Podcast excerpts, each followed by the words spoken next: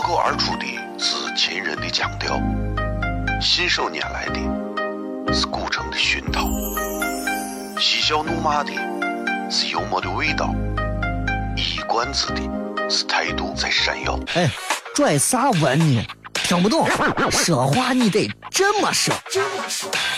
哎哎哎哎哎哎哎！今有个我的哥哥，张张张张张有个叫衣服，可惜了你了。每晚十九点，全球唯一档陕西方言娱乐脱口秀广播节目，就在 FM 一零四点三，它的名字是《笑声雷雨》。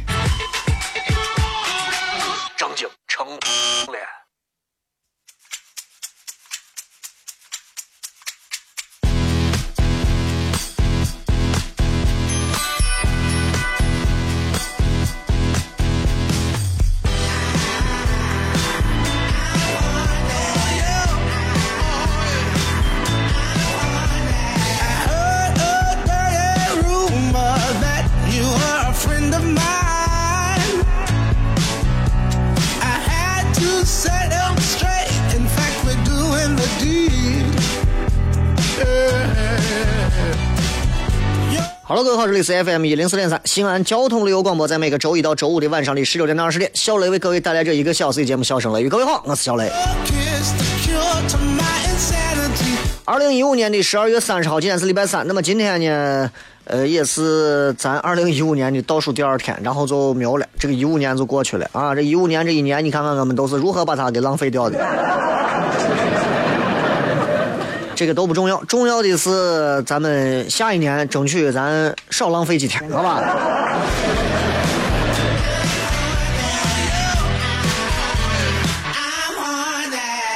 今天礼拜三，那么今天晚上在八点半的时候，我们继续会在西安脱口秀俱乐部为大家带来的是这个呃开放美，二零一五年最后一场开放美。那么从明年开始，应该准确的来讲，这虽然今年是二零一五年的最后一次，但是从呃，公历跟农历相比的话，咱应该是从春节后才正式有了新的改变啊。具体来讲，应该是二月底了。二月底可能会有一些新的调整。那么这个调整可能也会让大家有一些新的、新的一些玩法和规矩。那么具体怎么玩，大家可以关注微信号。第一个号是西安 Talk Show，已经加满了。第二个号西安 Talk Show 后面加个二，X I A N 西安啊 Talk T A L K S H O W 西安 Talk Show 后面加个阿拉伯数字的二。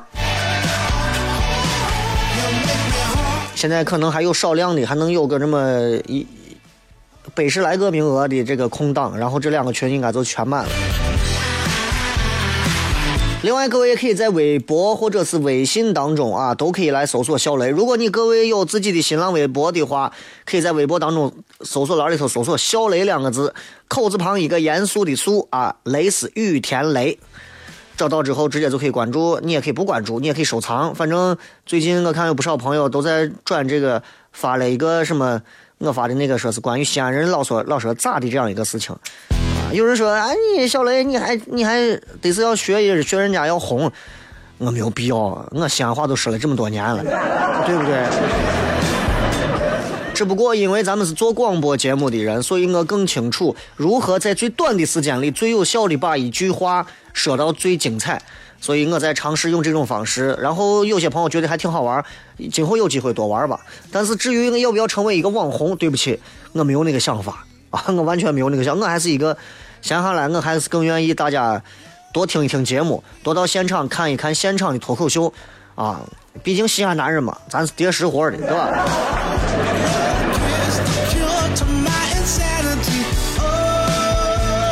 另外，各位也可以，如果你们有自己的微信号，也可以在微信里面添加好友里头搜索“小雷”两个字。作为西安啊绝无仅有的唯一的一个主持人个人微信公众号，然后最有特色的一个人，我不说之一，就是因为我没有找到之一啊。我就那么大家可以来关注一下，对吧？呃，有人觉得啊，小雷，我爱我爱听他节目；有的人觉得啊，我一点都不爱听，我总一天到晚张皮娃娃的，是吧？那你不愿意听张的，那你就愿意听那种唯唯唯诺诺的也可以，随便你，是吧？广播节目嘛，现在对吧？全陕西广播频率有多少个啊？何止上百个，对不对？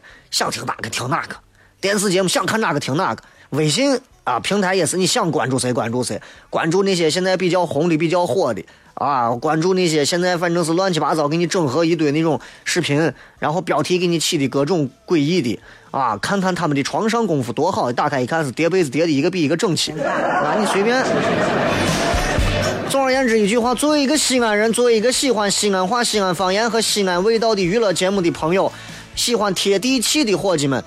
你们的手机微信号里如果没有一个小雷的微信公众平台，可能不代表啥，但是总是有那么一丝丝的遗憾。每天都会给大家带来一个有意思的段子或者是一些精彩的图文内容。今天我不准备发图文，我也不准备发语音，我想发一段文字，关于二零一五年的一个总结。我希望等一会儿大家可以发给我，等一下，好吧？哎呀，这一年过得快的，啊，这一年过得快的。如果今天这期节目到时候保留下来，二零一六年的十二月三十号，我们拿出来再听一下。一年前后，你有啥话想给一年后的你说吗？我也不知道，我只希望一年后，二零一六年十二月三十号，我现在想对他说，我希望你现在多让自己出去发一发，转一转。到了年底的时候，你会特别特别的感谢你自己给自己挤出来的那点时间。这里是笑声雷雨，我是小雷，微博微信搜索小雷，马上回来。哦，亲爱的露丝，你还记不记得那个面积狠、染技狠、感觉伤及狠的深深意外？哦，亲爱的露丝，你为啥要无情地把我甩掉？哦，亲爱的露丝给给老板等我们去结婚，等级头发都赔完了。哦，亲爱的露丝，没有你，以后谁给我赚六辣子？我难过极狠。这里是 FM 一零四点三西安交通旅游广播，在每个周一到周五的晚上十九点到二十点，小雷为各位带来这一个小时的节目《笑声雷》。各位好，我是小雷。哦天哪，笑声雷雨，有没有爱情无所谓，只要每天都陶醉。每个周一到周五，FM 幺零四点三，笑声雷雨，很好，很合适。哎，算你那胆子正的很，说不透你，赶紧请笑声雷雨，一会儿笑雷出来。把你鱼逮完了。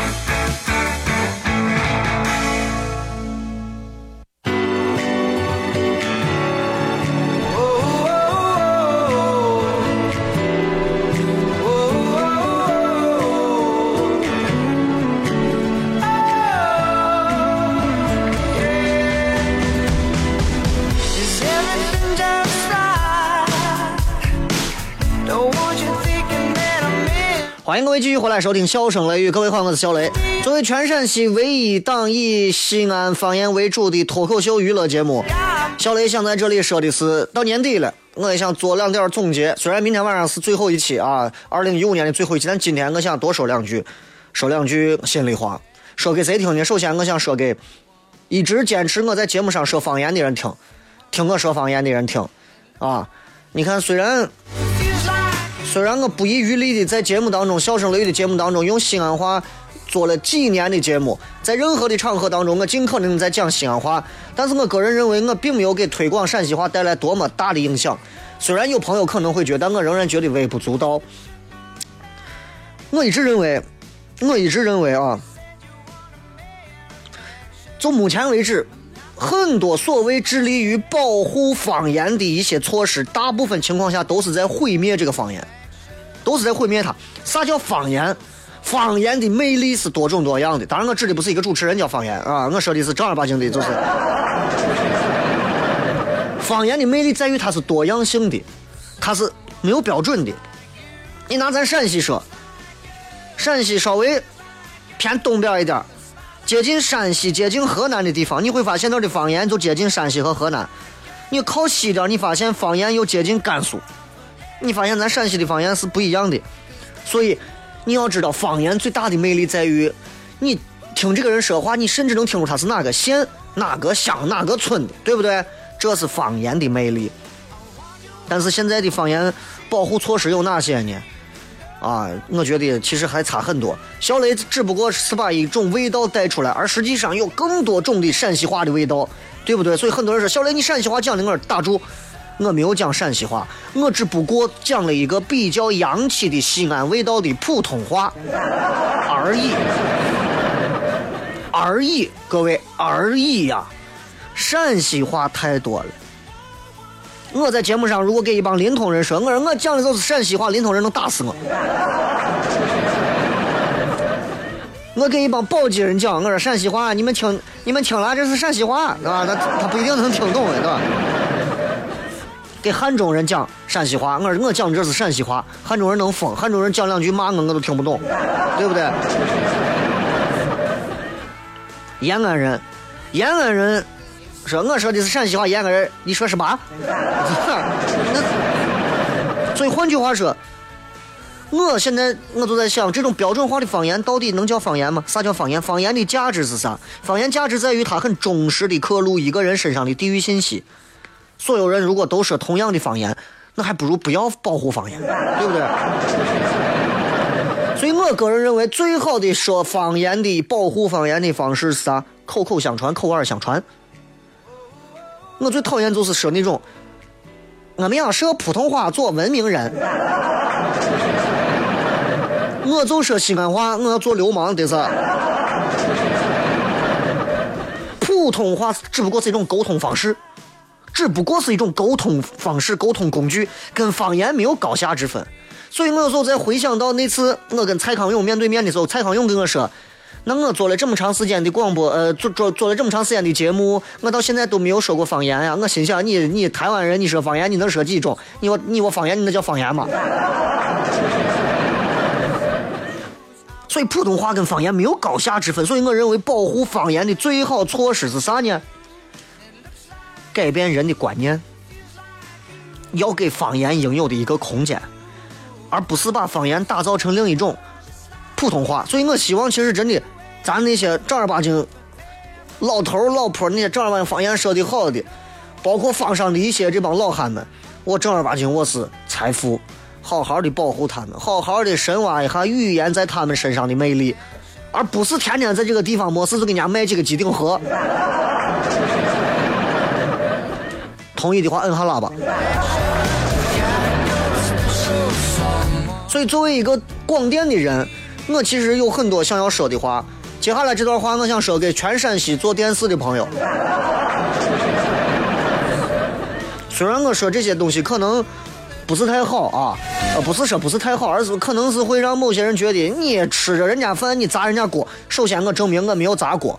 就像之前的那个微博上，我说跑男来了，我说作为做电视的领导们，你们也应该反思一下，为啥我们不能做这样的节目？我们西安有最优秀的地理资源、历史资源，我们为啥做不了一档比跑男那种比较肤浅的节目更有深邃的节目？我们为啥做不了？我们应该反思一下。很多人说小雷在微博上骂领导，你脑残吗？你啥时候骂人家？我真的是觉得，我是觉得大有可以改变现状的可能，所以我真的是有一点恨铁不成钢而已。那很多人在网上就是胡说八道的都有，人家想咋说咱也管不了，毕竟现在中国的网络不是实名制，对你留的每一句言负责任。呃，小雷，你就胡说八道，你既然这么能，你咋不到别的地方去？你在这张呆啥呆？赶紧滚吧！就这种，那我就不要理你，我就把你拉黑好了。就碰到这种正儿八经两句话说不对，他就要骂你的人，你就不要理他。所以今天我还是想说，你们能理解理解，理解不了拉倒。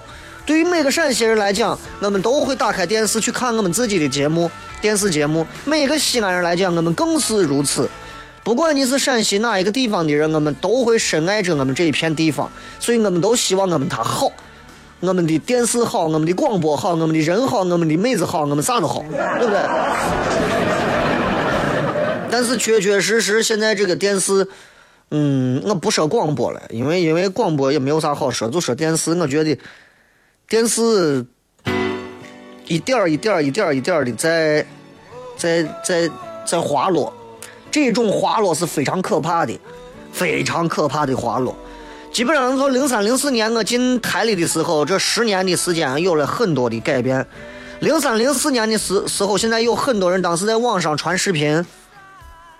然后你要知道那个时候的做电视的人心里咋想？我们是第一媒体，我们是电视。零三零四年的时候做电视的人连广播都瞧不上，你广播算个啥嘛？一帮主持人自己在那闷骚的在房子里说话。但是那个时候开始，你没有发现，零三零四年开始有了网络视频之后，很多的东西已经开始变化了。那会儿大家零三零四年时候，那会儿还带着女朋友在网吧还上夜机，没事，对吧？然后下上两部电影看，哎，看上两部电影，那会儿都觉得哎挺好，我们看个《寻情记》，对吧？到了零五、零六、零七年那会儿的时候，优酷、土豆这些开始做专业视频的这个平台上了。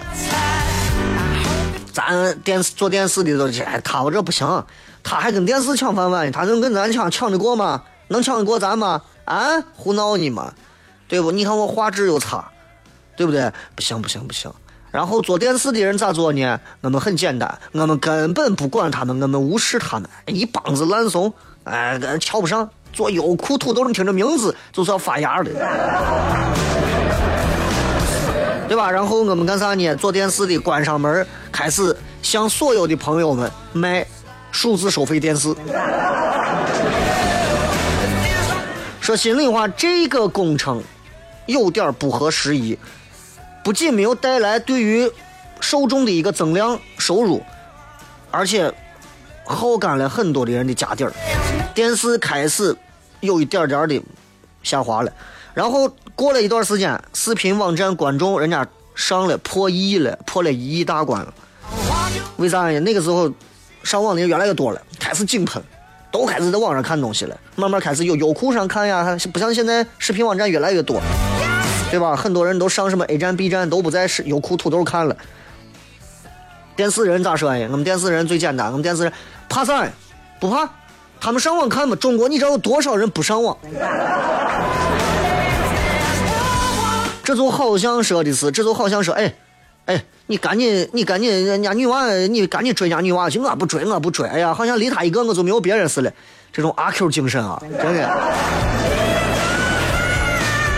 慢慢的、慢慢的，视频网站越做越专业了，然后他们开始收购节目的版权，开始把电视剧炒的越来越优质。然后你要知道，所有人为了看能够在网络上独家首播的一个电视剧，那就必须盯着网站，而把电视机都关了。这么可怕的一个公式下，我们做电视的人咋说？我们做电视的人是这样的。瓜吧，你看他们这些人瓜吧啊，搞互联网，内容为王，谁是内容？啥叫内容为王啊？内容都是我们电视人的内容。虽然现在这个时代是内容为王，但是电视台还是那种传统媒体的思想，觉得我们是造电视的，我们是造电视内容的，所以我们是内容为王，错了。我现在想给所有在陕西做电视节目的朋友说一声。尤其如果能够有哪一位台长、副台长听见，第一个，内容为王，这是一个很动态的概念，它不是一个相对很死钉到钉板上的这么一个死概念。啥是内容为王？内容为王有四个要素，第一个是内容，然后是渠道，然后是介质，最后是受众。这四个要素，除非你的渠道、你的介质和你的受众都饱和，都有都有。你比方说，你你的渠道。全中国所有的渠道都是你的，你的戒指，全中国所有戒指都是你，你的受众，全中国所有的受众都是你的。好了，那么内容才是王。你说有没有人看你的？你也没有渠道，不知道在哪儿推，也不知道给谁看。然后你说我内容为王，内容为王，等着长毛吧。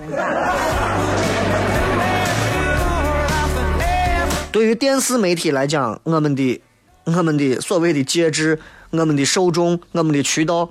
都在慢慢的被关闭，这是很可怕的现象。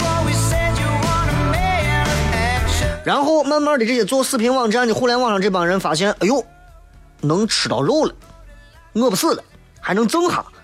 人家开始知道，哎呀，我买版权太麻烦了，我们自己做。你会发现，现在网上这种自己制作的剧节目越来越多了，甚至超过电视台。陕西台，你说一年造几部新节目？你看一个网站。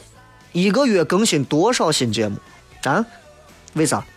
然后都开始这样的时候，我们做电视的人又开始笑：哎呀，做的啥？节目？你幼稚的很，低俗的很，女娃露胸的，男娃低俗的，幼稚，搞笑干啥？我们是制作节目的专家，我们做了几十年的综艺节目了。结果呢，你慢慢发现，你们这些不得志的同仁们、同事们、同行们，还有一些看清时代趋势的一些专家们、学者们、高手们。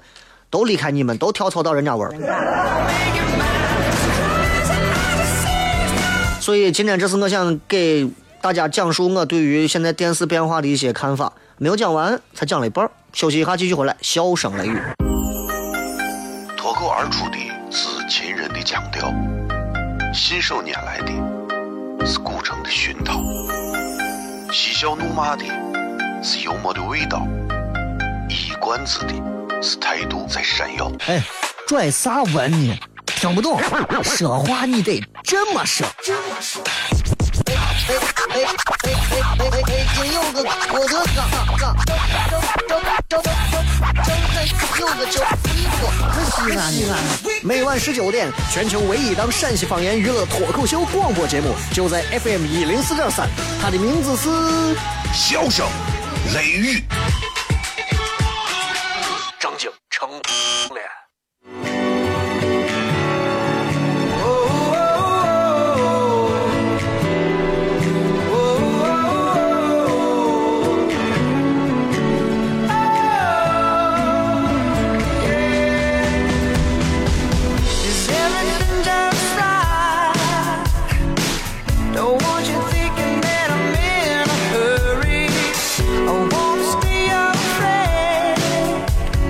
欢迎各位继续回来，笑声雷雨，各位好，我是小雷。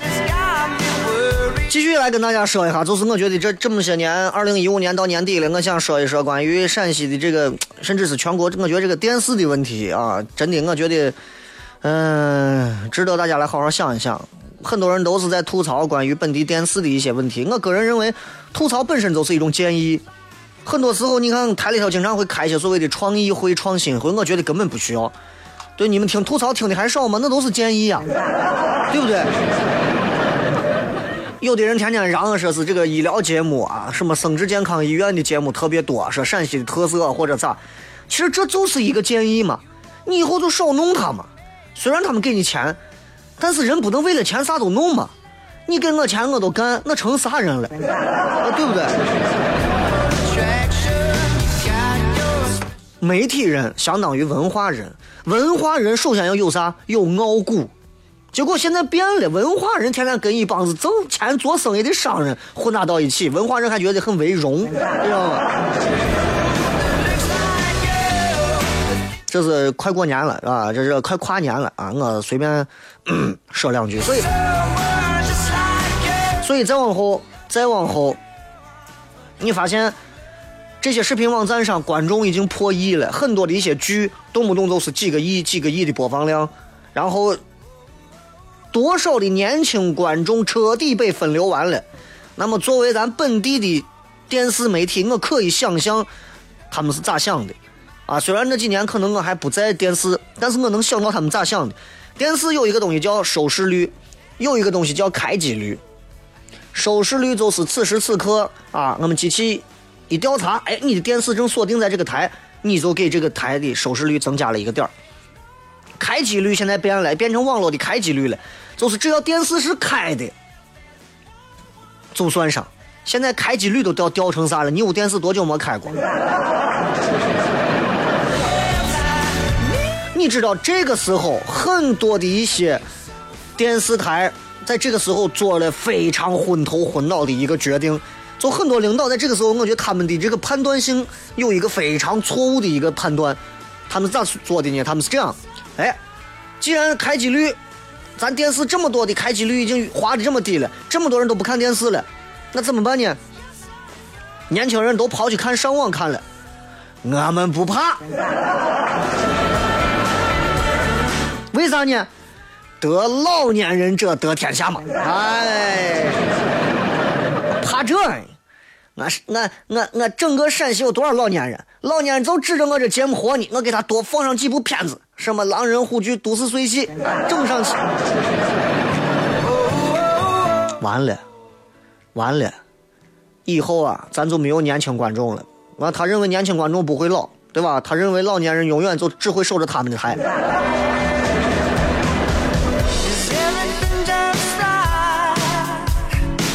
然后，到了现在这个时间段里头，各位，你们在每天啥都可以不带，你们一定会摸着自己的手机，对不对？有了手机之后，我们就会做很多的事情。我们都在屏幕上去看很多的东西。电视人呢，电视人在头两年不屑，哎，手机上还是不行。我我告诉你，再咋电视是不会丢的，再咋电视是不会变的。我们电视仍然是第一媒体的 first media。你明白不？就是人的视距啊，是跟屏幕的平方根是成正比的。你在一尺的观看距离，大一点的手机屏一点都不小。你想，我就手机拿这么近。足够了。现在有多少朋友一边听着节目，可能一边看着《芈月传》呀、说《琅琊榜》呀，啥对吧？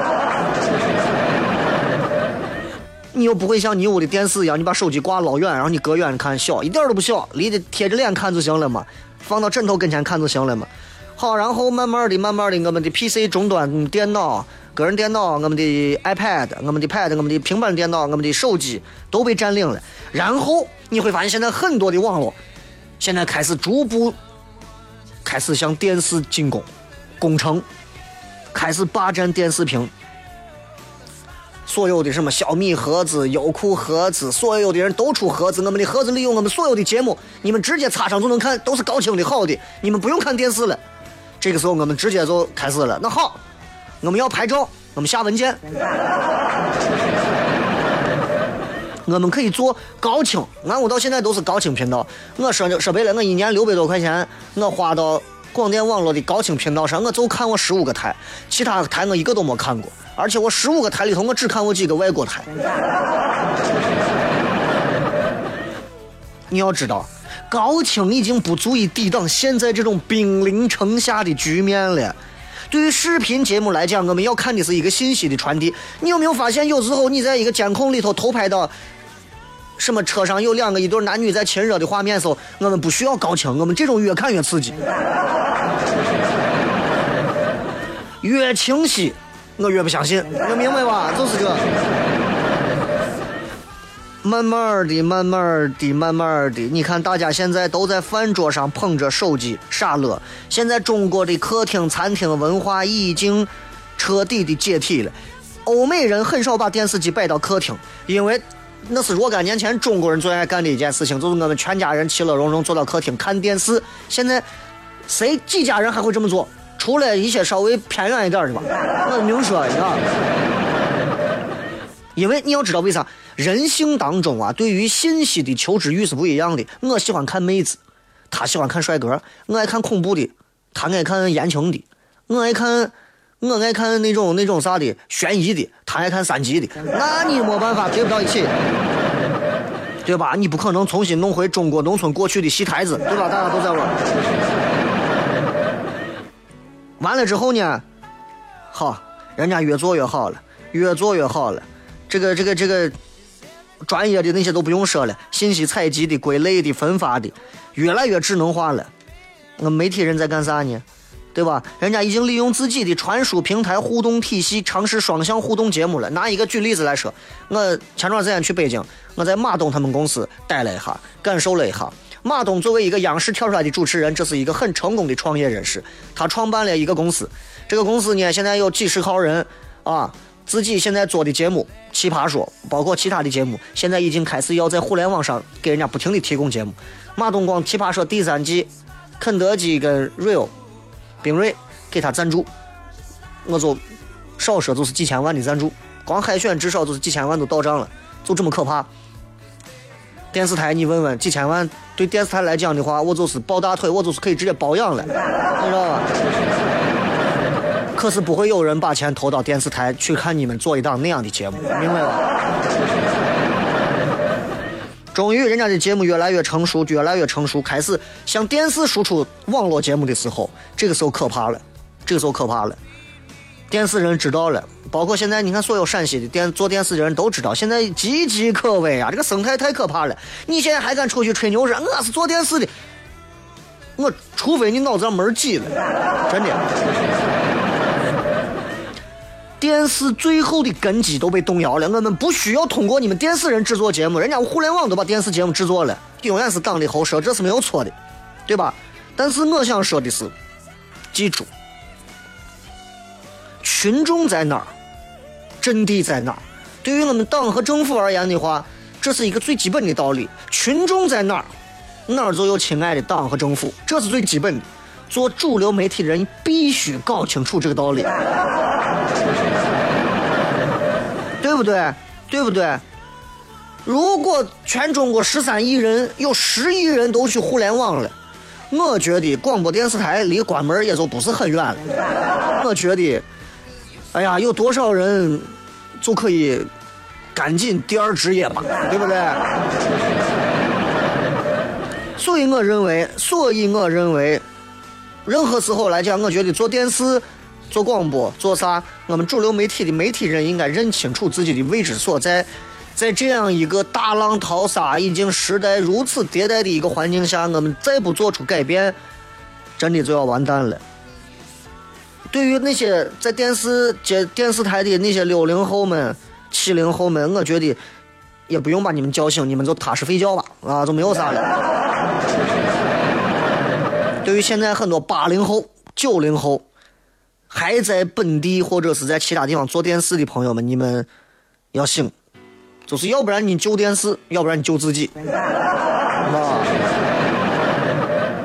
所以我觉得，我相信还是有人能够被唤醒，能够去做出改变的。我也希望本地的电视能够真的是越做越好，做到咱们老百姓的心里。吐槽没有意思，如果你改变不了他，你吐槽他，你只能证明你是一个愤青，对吧？总而言之一句话，不管是我们做电视的，还是我们看电视的，都希望去改变它。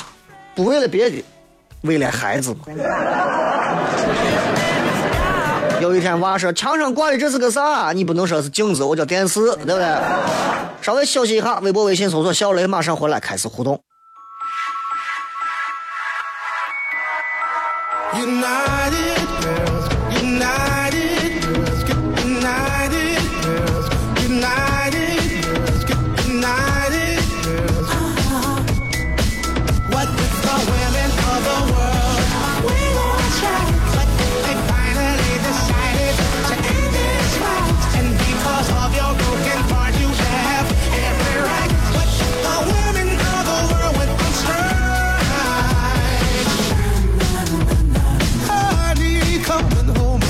欢迎各位继续回来，这里是笑声雷雨，各位好，我是小雷。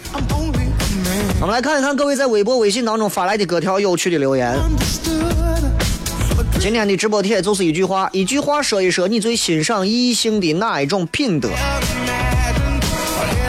我们来看一看各位发来的各条有趣留言啊。这个 Ready Change 说爱笑、包容，没有任何时候一个爱笑的女娃啊不会被男人喜欢。啊，当然跟长相还是有关。有时候笑这个东西吧，就对吧？对吧？这个貌美如花也会笑，如花也会笑。至于包容，我就不太理解了。啊，一个女性的包容，你是如何能看出来，并且还能欣赏？对吧？你跟他谈恋爱，然后你天天在外头花天酒地，媳妇回来也不管你，女朋友也不管你。哎呀，媳妇，我就欣赏这种包容。武功小伙说：“雷哥刚坐上咸阳三十一路公交车，司机就听的笑声雷雨。司机师傅很有品位，司机也是一个爱看电视的人。”小卓，雷哥，我想今天在开放美上台分享一下，现在在去坐那边的地铁啊，我很紧张，没有准备说点鼓励的话呗。准备了再上，没准备就坐好。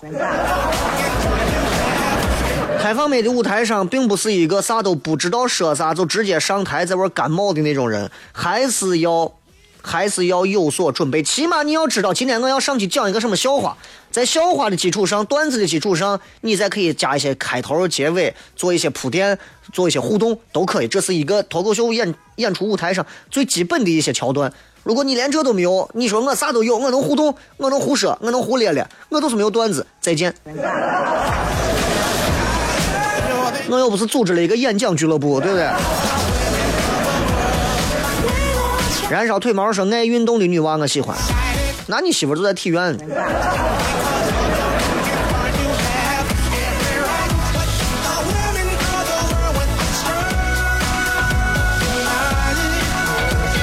Magic 陈子说愿意陪我打刀塔。到时候你就看吧，你屋碗没人洗，地没人拖，床没人铺啊，你就到时候你就打倒他。哎呀，丹丹娃说遇事不过分慌张，总是能想到办法解决问题，因为只有没有本事和找不到解决办法的人，才会遇事发脾气。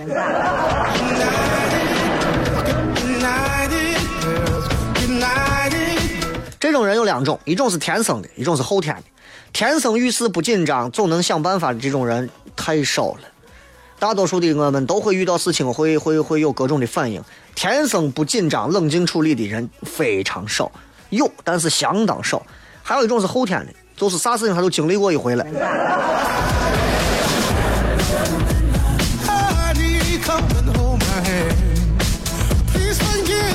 这个有美酒有音乐说，嗯，我欣赏的异性的品德是干净，但不是洁癖。其实很多现在的异性都能做到，尤其是女性、女娃们都能做到，对吧？现在，但是有一种啊，现在很多女娃就是约在外头看着花枝招展、美丽动人的，她她的卧室你不要进去。我反正因为我很少进人家女娃的卧室。我反正就知道的，据我所了解的，啊，就某些女娃在外头看上去一个个性感撩人、风韵犹存的，反正我这个比喻也不对。但是你包其他屋，啊，马上要出门呀，今天穿个啥呀？你随便嘛，所有的衣服都不在衣柜里，都在床上。杨龙同学说：“我欣赏异性的那呃不是异性异性的那种品格，大手大脚，直来直去。”我告诉你，没有任何一个男人会正儿八经喜欢一个女娃大手大脚、直来直去。我要，我觉得你如果欣赏这种类型，那只能证明你欣赏的这个异性跟你，你不打算有任何的关系，对吧？我就欣赏你媳妇天天在你屋大手大脚的样子。这个是上得了厅堂，下得了厨房，撒得了木马，翻得了围墙，开得起汽车，买得起洋房，斗得过小三，打得过流氓。那要你还有啥意思？宝贝媳妇儿说不斤斤计较，有啥说啥，不在背后搞小动作，稳重疼女生啊！不在朋友跟现任面前骂前任。哎呀，这最后一条能做到的都不多，对吧？你看我媳妇儿问我说你怎么评价你的前任女朋友？我说他们一无是处，但是眼光很好。他说：“为啥？就是他们曾经选择过我，那是他们人生当中运气的顶峰。然后呢？然后就消失于江湖。”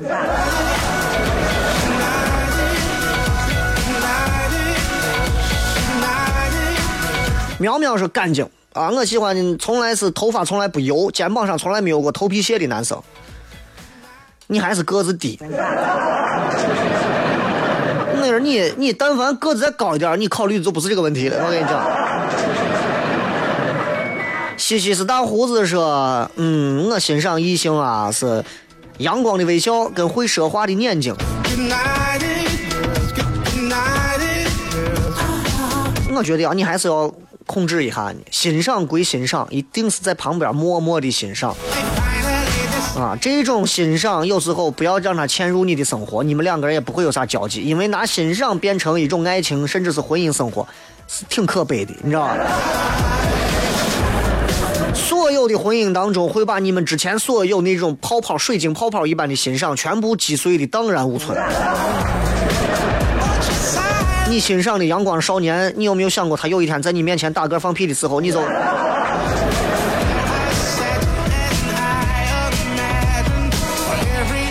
这个萌芽说长得帅啊，主要还是三观正，不敢像女人一样。我们班好多男的比女的事情还多，嘴又碎，害怕的很。哎，很多男的现在嗯活的比女人还女人，是因为操心嘛。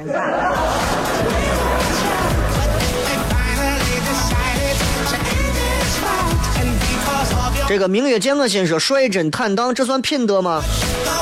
算品德，但是没有个三个月半年的，你是看不出来的。我跟你说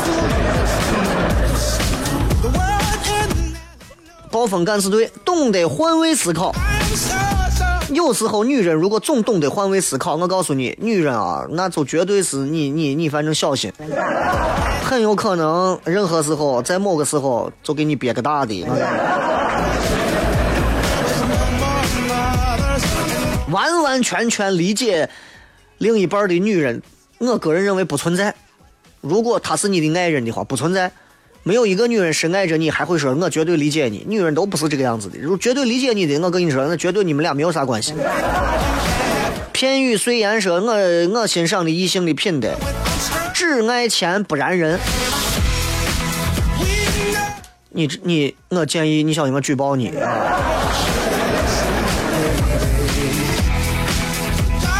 布头小小说：“我欣赏异性的哪个品德？识大体。”差点看错，看个食人体，你知道浮云流幻说，我欣赏的异性的品德是包墨迹、粘人、成熟一点。不墨迹、粘人、成熟一点，三个谁跟谁都不粘着。我跟你说。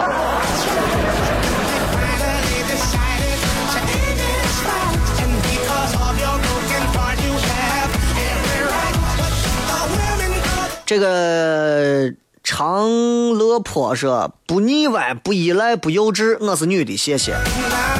哎呀，那你我跟你说，欣赏异性啊，这种你要知道，我们在说的是欣赏的那种品德，而不是欣赏他不会怎么样子。那如果这样的话，我欣赏每一个异性，对吧？不杀人不放火，这不对，是吧？你看，哪怕说善良热爱生活，这也算，对不对？苦瓜苦瓜说：“责任心太重要啊！没有责任心，永远猜不到他会做出哪种无下限的事情。对着你，但是我问的是你欣赏异性的那种品德，你能看出来的那种品德啊，相处了一小段就能看出来的，而不是那种相处个十年八年你都看不出来的。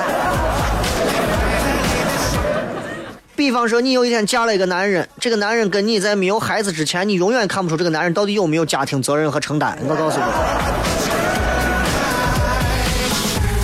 安口闯说：“我欣赏异性的品德，一个安静。一个女娃能安静也是两种。第一种安静，我是不会说啥，蔫怪性的啊，都蔫儿，但蔫儿的，反正我是很很很害怕这种。另一种呢，就是这个安静是知道有分寸，啥时候该说，啥时候不该说的，这是另一种。两种吧，各有利弊。前者单纯，但是是闷雷；后者呢，可能有经验啊，但是点儿正点儿点儿轻。”仙女粉丝说不闪女生啊，就是欣赏异性不闪女生，不闪女生的前提是没有那么多闪的女生让她闪，知道吧？这雷哥，你今天要是把我念了，你明天出门肯定能捡到钱。问题是我明天不出门。